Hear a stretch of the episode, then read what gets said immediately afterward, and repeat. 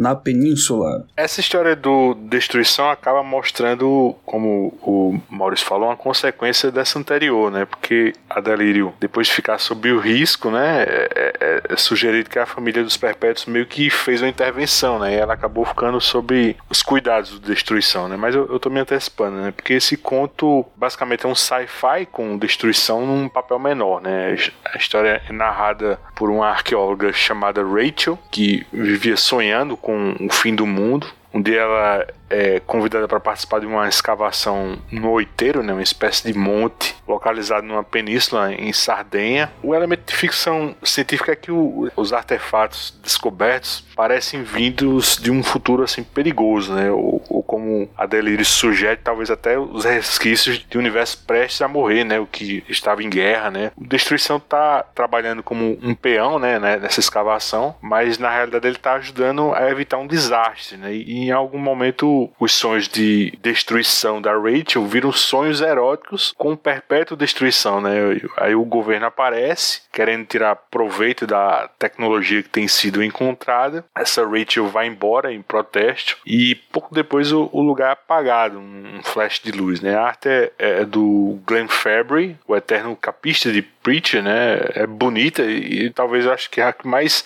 lembre um, um gibi convencional, né? Mas em contrapartida o enredo me lembra um pouco o primeiro conto da morte, né? De uma pessoa comum que topa com um perpétuo e tem sua vida mudada por esse encontro, né? O que, é que vocês acharam desse conto? Quer começar, Mauro? Então, realmente ela é mais simples que os anteriores, é, assim como o da morte é um que acrescenta menos, né? Sei lá, foi o, talvez o que eu tenha achado mais irrelevante deles todos. Apesar de eu gostar da arte do Glenn Fabry, é, é uma arte bacana, é um quadrinho realmente mais convencional do que os outros, mas assim, em todo esse segmento é difícil você falar, ah, não gostei de, da arte de, de tal história. Todas elas são muito bonitas, cada um ao seu estilo. Aqui eu acho que a arte é até melhor do que a história. A história para mim é, é uma perspectiva legal, seria um episódio bacana de um além da imaginação, uma escavação arqueológica em que você desenterra coisas do futuro, mas não sai muito disso, né? É uma premissa legalzinha,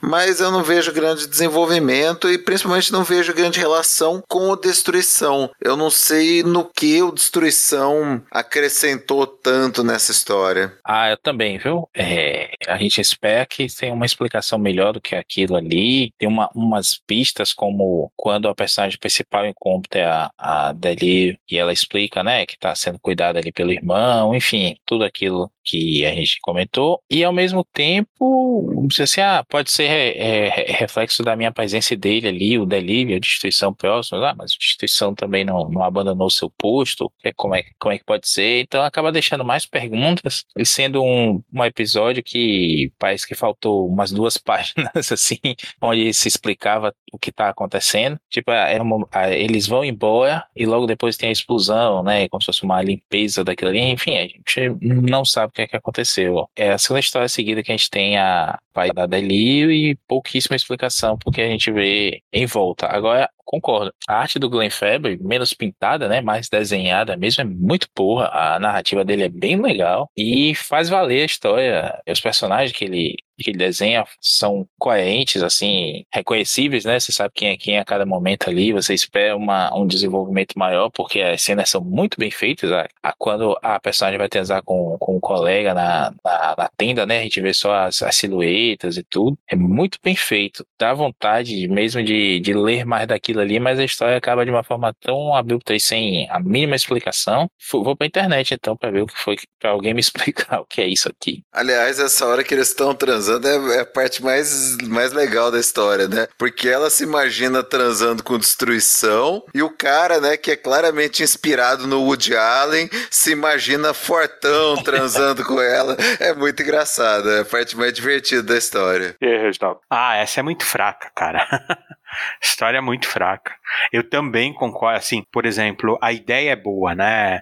Uma escavação arqueológica de que encontra peças do futuro. Porém, eu acho que nem, nem as peças, nem o que eles escavam, eu consigo identificar como uma coisa do futuro, alguma coisa assim, né? Que eu acho assim, o Glenn Febre, ele é, ele tem um talento suficiente para tirar de letra isso.